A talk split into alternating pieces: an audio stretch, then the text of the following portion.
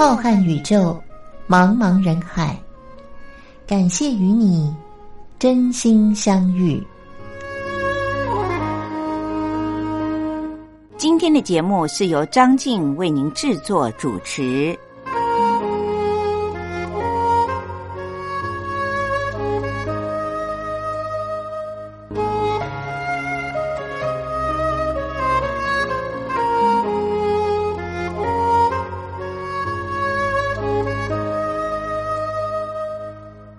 听众朋友，大家好，我是张静。又到了星期天晚上零点十分，光华电台播出的《真心相遇》的节目，是由张静在空中陪伴着大家的时候了。不晓得这个星期各位听众朋友听到我的声音有没有比上个星期的节目当中的声音好一点呢？其实我自己心里明白，这次的感冒。最主要的就是侵袭到了我的上呼吸道，所以张静在过去的两个星期里面不断的咳嗽，就像我在上次的节目当中和各位听众朋友们聊到的，由于我心里很急，所以中药西药。都一起去看了医生，也吃了药。现在呢，虽然感冒好了，但是最主要的就是声带还是有一点受到了损害，所以呢，听起来还是有一点沙哑的尾音。当然，自己的耳朵听到自己的声音是最正确的。不知道透过了广播传播出去以后，各位听众朋友是不是也感受到了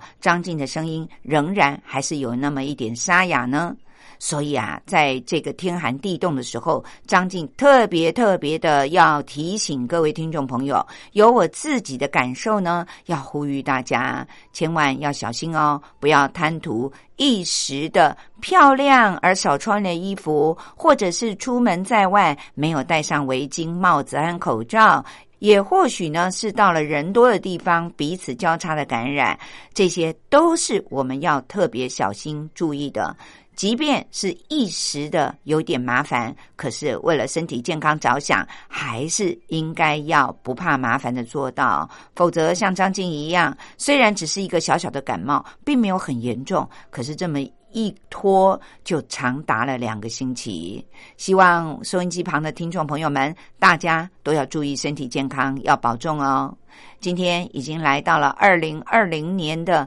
一月十二号。当然，距离我们农历春节呢，脚步又更近了一点。各位听众朋友，有没有在心理上期待着假期赶快的来临呢？当然，长假也有长假更应该要注意的一些事情。我们今天就不在节目里面说了，还是要呼吁各位听众朋友们：首先，我们要在这种有一点亢奋的心情之前呢，保重身体健康哦。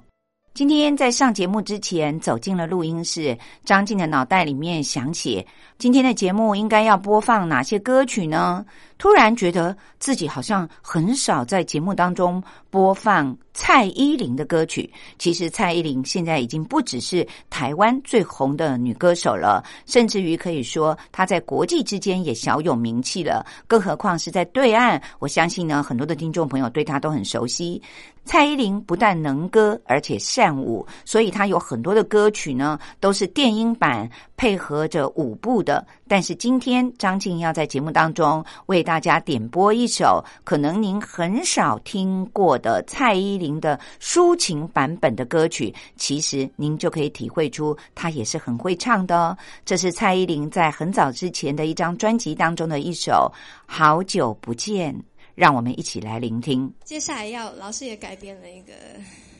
蛮好听的《好久不见》。うん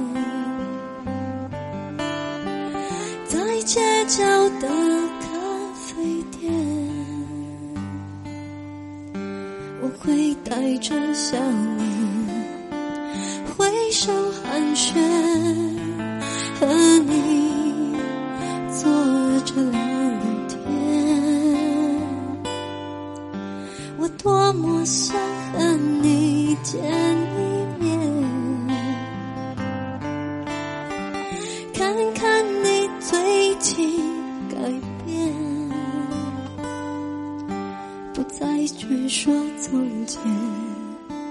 只是寒暄，对你说一句，只是说一句，好久不见。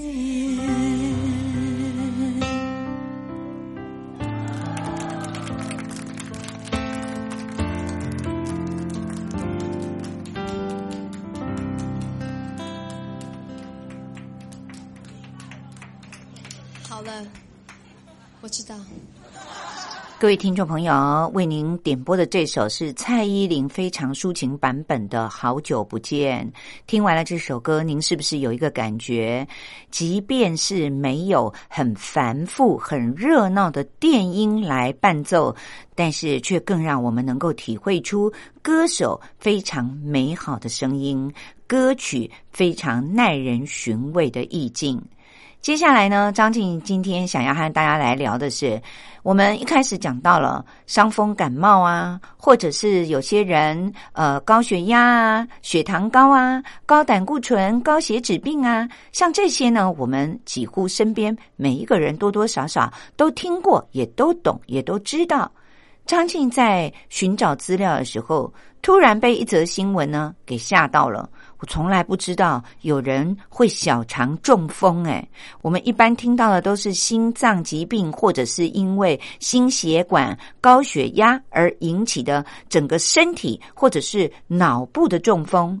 竟然小肠会单独的中风，所以呢，就引起了我的好奇，特别的仔细的寻找了这一则发生在台湾的医疗新闻。当然是一则很重大的新闻，因为台湾的医生首创的为他移植了小肠。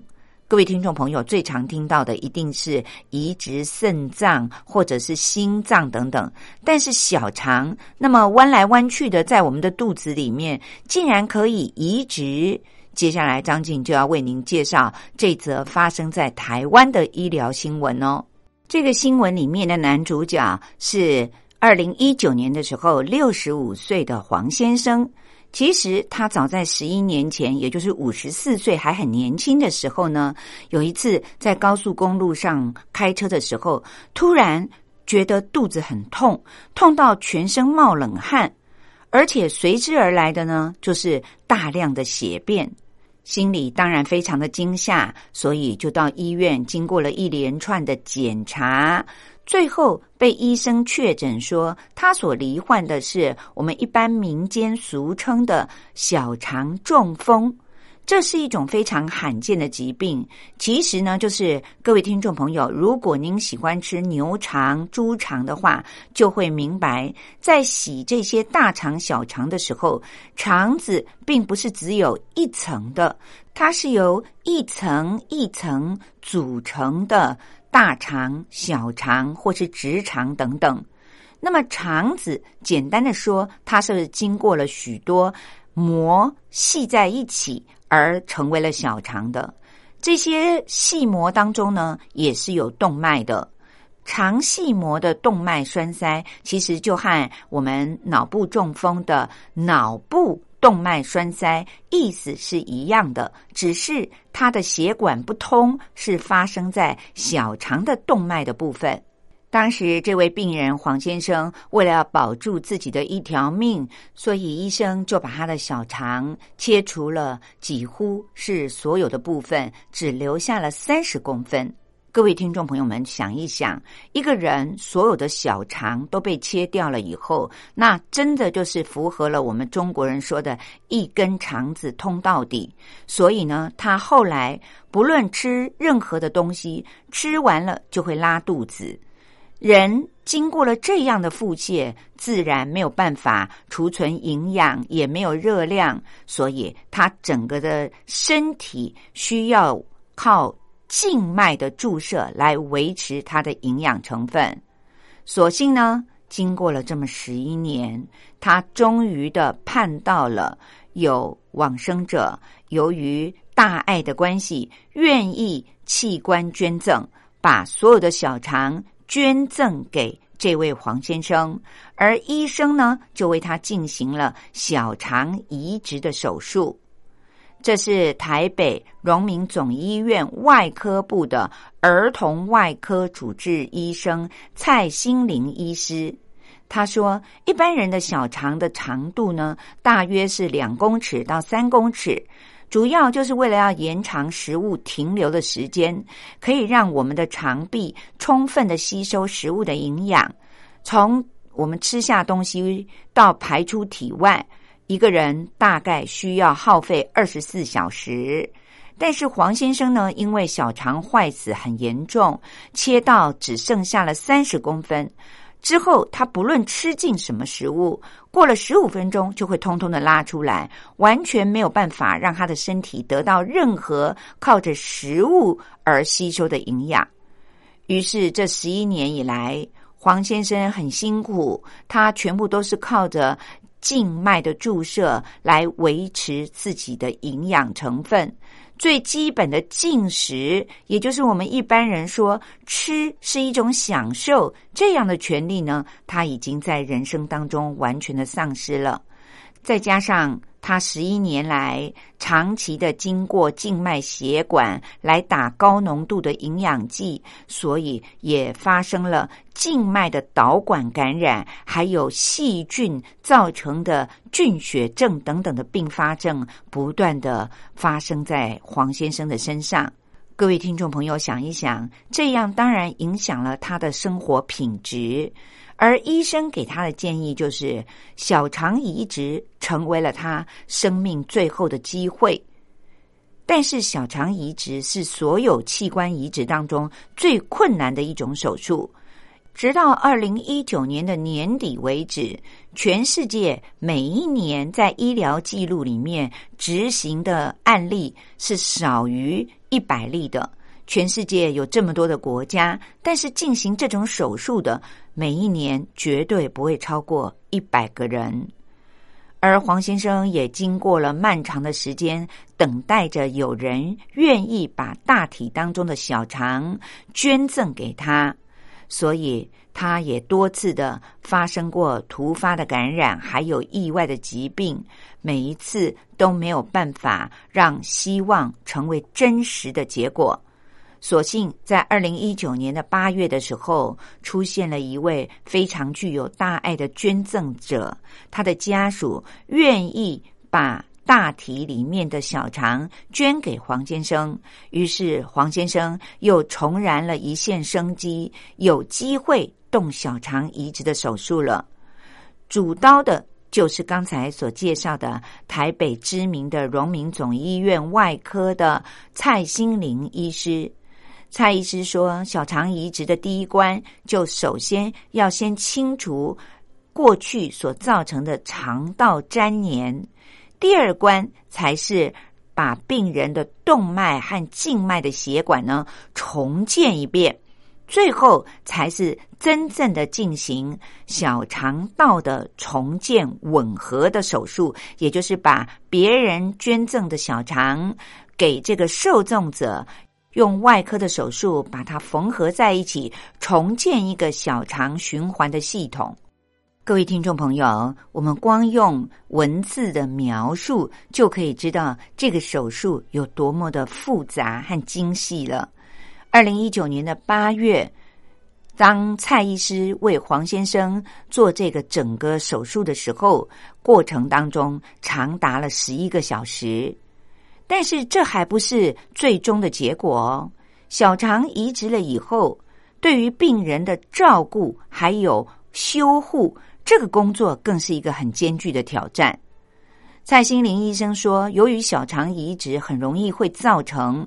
原本的个体和受赠者的身体产生急性的排斥。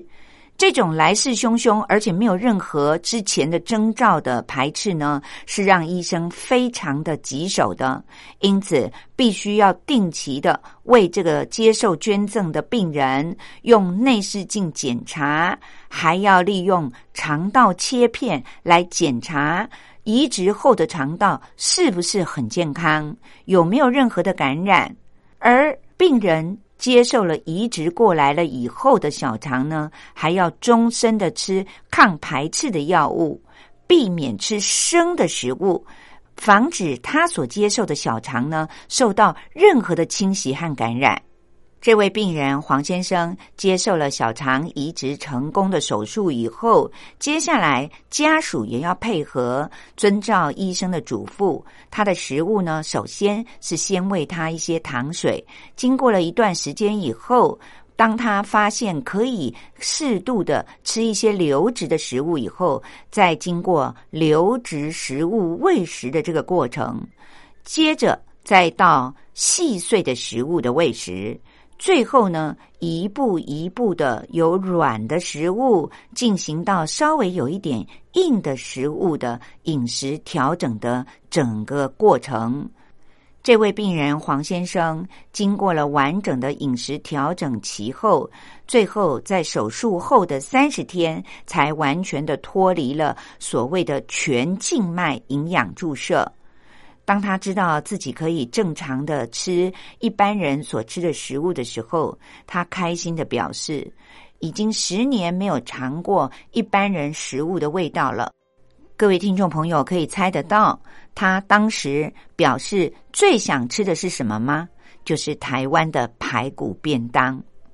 他说。他现在呢，已经完全的改变了生活的形态，因为自己的一条命呢，是在蔡心玲医生以及捐赠者的大爱的心情之下呢，才重拾了自己的心声。因此，他不会再像过去年轻的时候那样大吃大喝，不顾自己的身体了。他现在所吃的食物都是经过医生的指示。虽然吃的是一般人正常的食物，可是还是有一些禁忌的，甚至还要每天记录自己喝水的数量。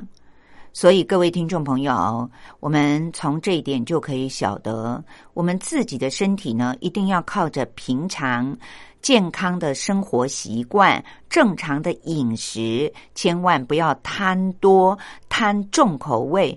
这样呢，就可以在我们发生疾病之前就预防疾病的发生了。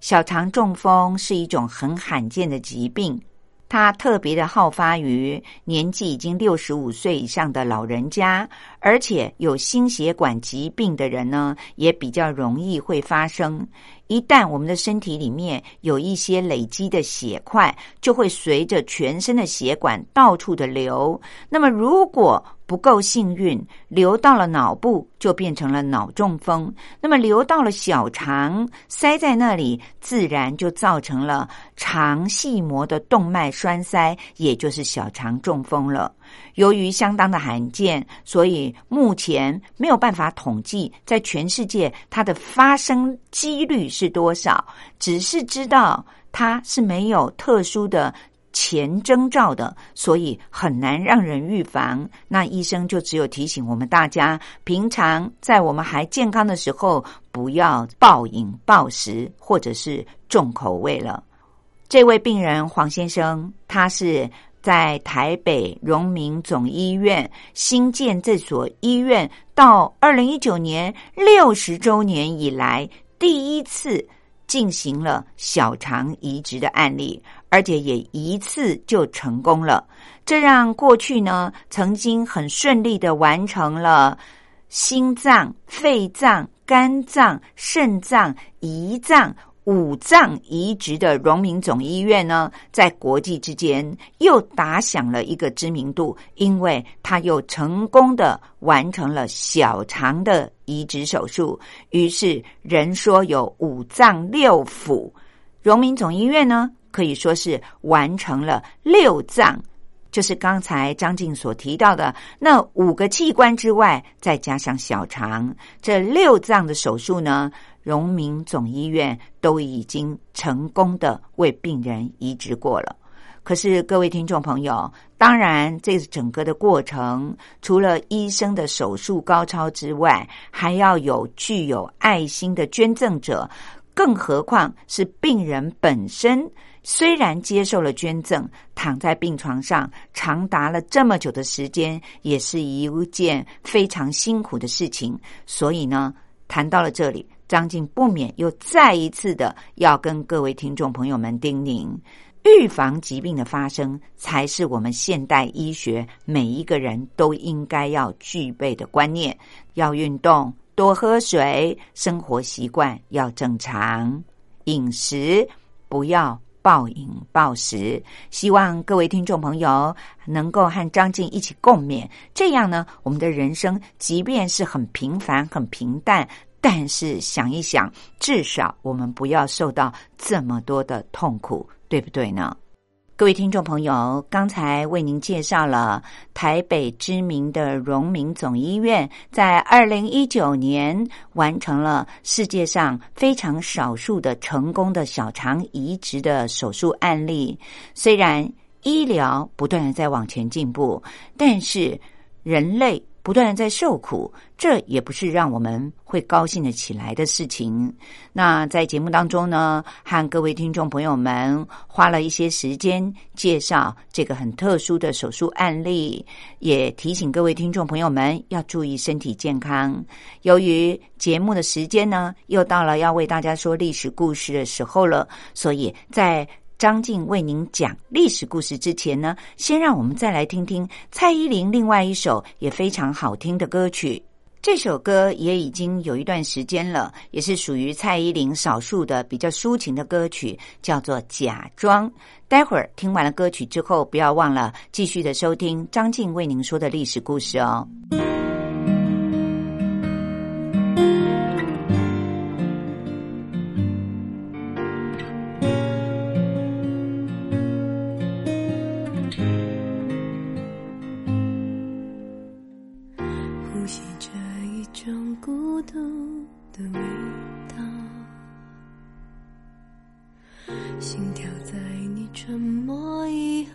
慢慢的被淡忘掉。我笑了笑反正你看不到我要的幸福遗落在你怀抱当爱失了觉那些最初的美好。早被你搁在一角街上拥挤人潮走着看着都是催眠符号记忆停不了穿过独立的心跳穿过想你的味道我只想不被打扰。假装多好我只要只想要再有相信你的拥抱一直会让我依靠继续等待太心感情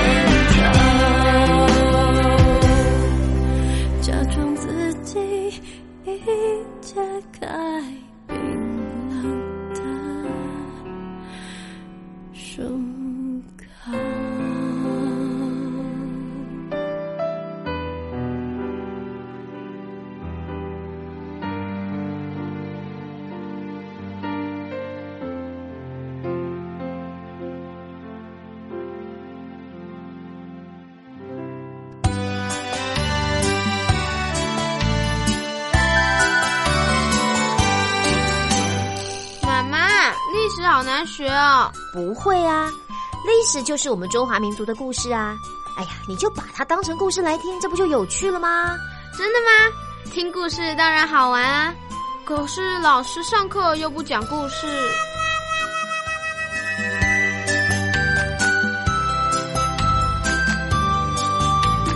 听光华小学堂说历史故事。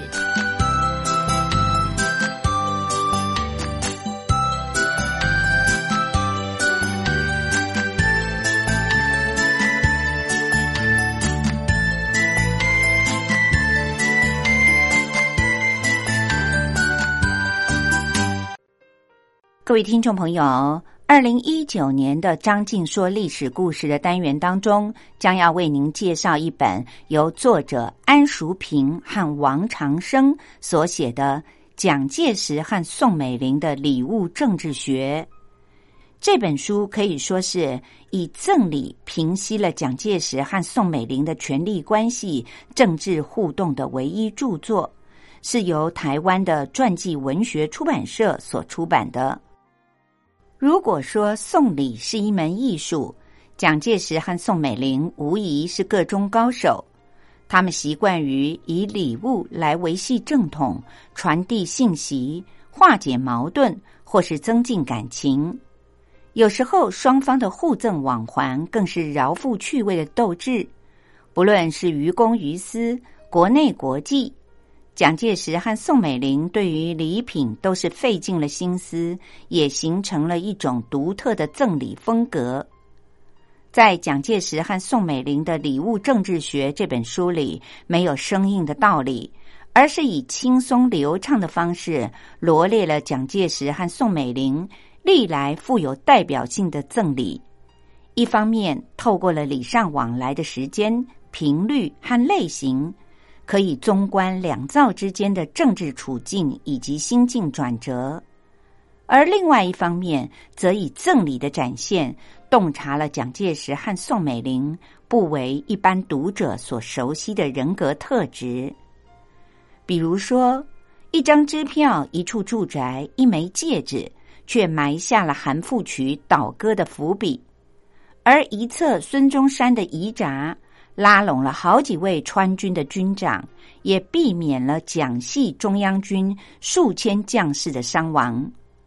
此外，一场非实物性系列的赠礼，像义结金兰、攀附清源、虚伪的头衔和礼遇等等，也换来了张学良远远超过中央军的精良军备和忠诚的拥护。希望各位听众朋友听了以后，如果您觉得值得收藏，不妨可以跟台湾的传记文学出版社订购。各位听众朋友，上星期张静在说历史故事的单元当中，为大家介绍的是宋美龄唯一的一次慰问在中国的苏联军队，那是在一九四六年一月的下旬。宋美龄奉了蒋介石的命令，到东北去慰问驻扎在那里的苏联军队。这次的慰问是提前进行了精心的筹备的，携带了一大批要馈赠的礼物，里面包括了名贵的烟酒，还有肉食品以及御寒的装备等等。为了要表示尊敬。蒋经国还专程的去重庆迎接他，陪同宋美龄前往东北。随行的还有周至柔、董显光和黄仁霖等一干人员。一月二十二号，由空军大队长伊富恩驾驶着美龄号专机飞往了东北的长春。身穿着褐色皮大衣，头戴着貂皮高筒帽，双手放在貂皮袖筒里的宋美龄。由蒋经国搀扶着，缓缓的走下了专机的舷梯，和前来欢迎他的苏联红军总部的参谋长等几位苏联的高级将领握手之后，就搭乘着苏联方面所提供的黑色防弹大轿车，开往了蒋经国特别为他所准备的住处，名叫古公馆的地方休息。第二天就开始闹军的慰问活动了。宋美龄由蒋经国陪同着，冒着严寒去苏联军队总部会见了苏联的高级将领。仪式非常的简单，赠送了奖旗、勋章，也致了慰问词，最后递上了慰问品的清单，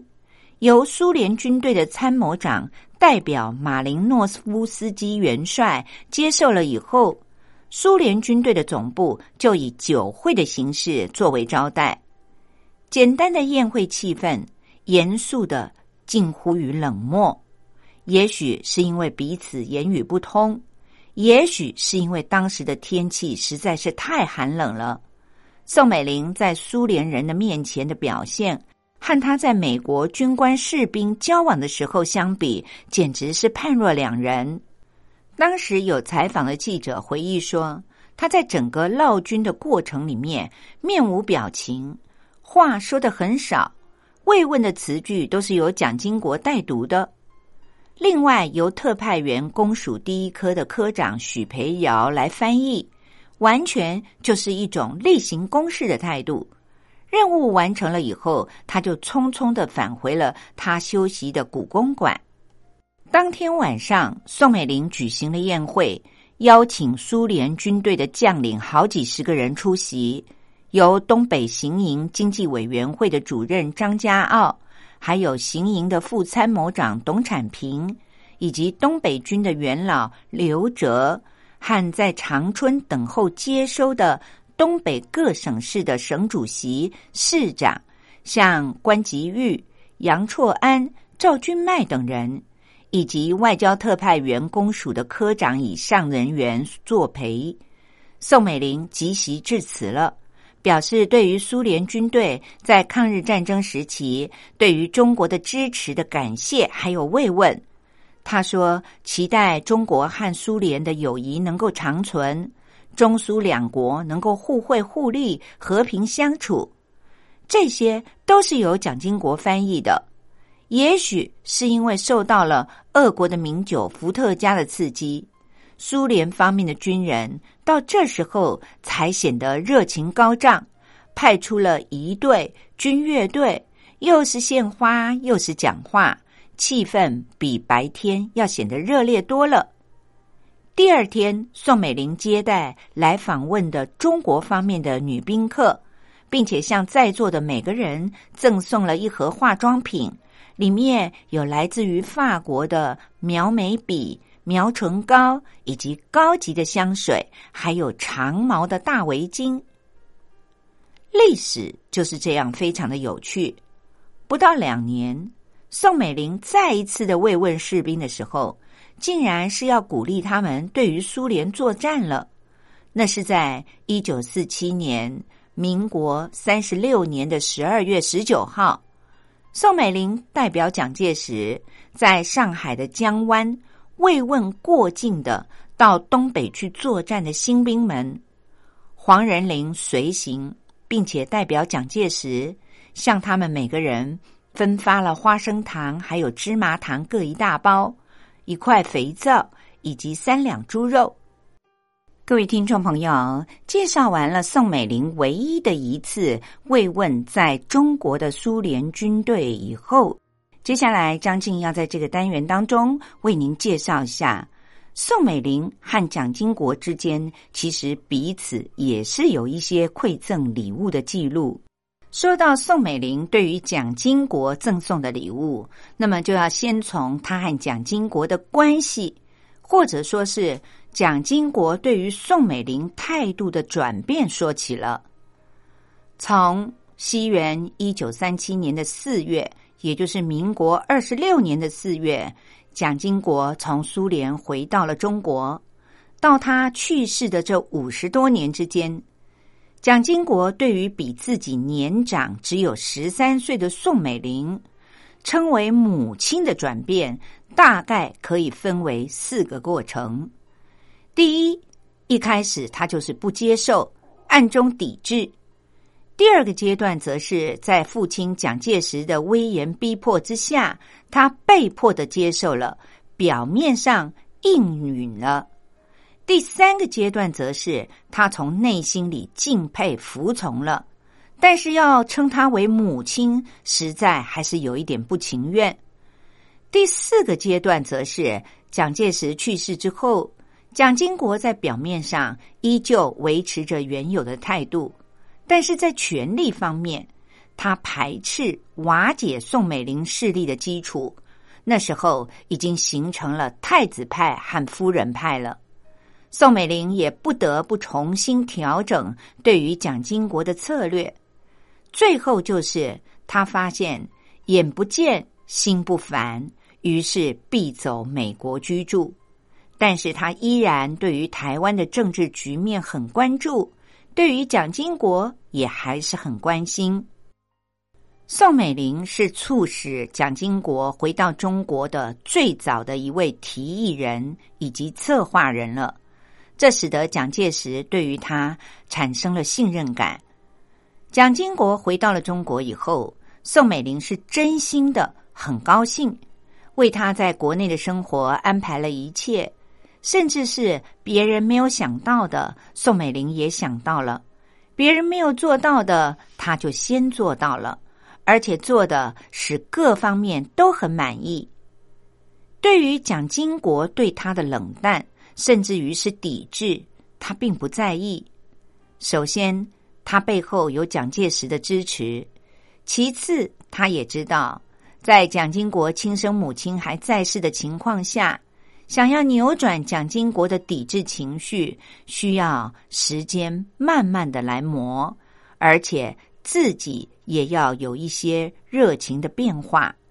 因此，他依旧很关心蒋经国，而且还会适时的、适度的表现出自己的关心。正因为如此，他也想到了赠送对方礼物是有助于热化彼此感情的。曾经担任台湾国史馆副馆长的朱重胜，对于宋美龄和蒋经国之间的关系就别有体会。他是从时间上来划分宋美龄和蒋经国关系的转变的，这也可以分为四个时期。他说，蒋夫人和经国先生的关系可以大概的分为抗日战争的时期。再来就是民国三十八年（一九四九年）的时期，再之后就是民国四十三年，也就是一九五四年的时候，最后一个阶段就是蒋介石崩逝之后。这四个阶段，两个人从互有心结到改善了关系，母子相称，以至于最后相互扶持。民国六十四年的四月，一九七五年，蒋介石在病榻上曾经好几次的紧紧的握着蒋经国的手，说：“你要孝顺你的母亲，那么我就可以安心于地下了。”又把宋美龄的手放在了蒋经国的手上，叮咛他说：“要以孝顺父亲的心来孝顺母亲。”蒋经国则很谨慎。尊敬的回答说：“儿当谨遵父命，过去如此，今日如此，日后也会永远如此。”说完了这句话，蒋经国和宋美龄相对而泣。当宋美龄不得已离开台湾，常驻美国的时候，外界大部分都把它解读为这对母子之间的芥蒂未除。其实这时候的蒋经国早就已经在实质上接班了，但是蒋经国很会做事，也很会做人。一方面，每一次遇到了重大事件的时候，他仍然会很礼貌性的向宋美龄请意。比如说，当蒋经国在挑选副总统人选的时候，宋美龄曾经建议他说，要慎重的考虑副二的人选。他提出的条件就是要对于国民党的宗旨深切的服应，以及要坚持执行复兴的大业。后来蒋经国选的副手则是李登辉，宋美龄其实是很不满意的，但是他常常向别人说：“既然已经是蒋经国主政了，我就不要再插手干涉了。”即使他对于李登辉很有意见。最后还是尊重了蒋经国的布局。另外一方面，蒋经国对于官邸内夫人派势力的打击是绝不手软的，在某些关键的大事上，他并不会屈从。谈到了送礼方面，蒋经国回到中国的初期，是宋美龄主动的比较多。据说蒋经国一回到了杭州，宋美龄就把位于西湖南山路的一床别墅送给了蒋经国夫妇。到五零年代，则是双方互有往还的赠送礼物。五零年代中期，宋美龄的画画日渐成熟，曾经赠送了一幅叫做《修竹》的图送给蒋经国，并且在上面题有。示儿，意思就是把他当儿子看。宋美龄行事很少鲁莽草率的，大部分都是经过他的深思熟虑，所以宋美龄的“视儿”这二字绝对不是随随便便写的，想必是他这位母亲已经得到了蒋经国的认可，自己也觉得自己是当之无愧，没有不妥的地方的。在民间还有另外的一个流传，就是宋美龄还有一次画了一幅名为《竹子》的画，赠送给蒋经国，上面所题写的则是“赠五子”。虽然“侍儿”和“赠五子”两个字面不同，含义也不能够说完全相同，但是意思就是已经认可蒋经国是自己的儿子了。那么，在历史上，到底宋美龄送过两次自己的画给蒋经国呢，还是只有这一次呢？或许还需要一番考证。今天张静为您说历史故事的时间又到了尾声，下个星期让张静来介绍一下，至于宋美龄和蒋经国彼此赠送礼物的密集期是在什么时候呢？欢迎各位听众朋友下星期按时的收听。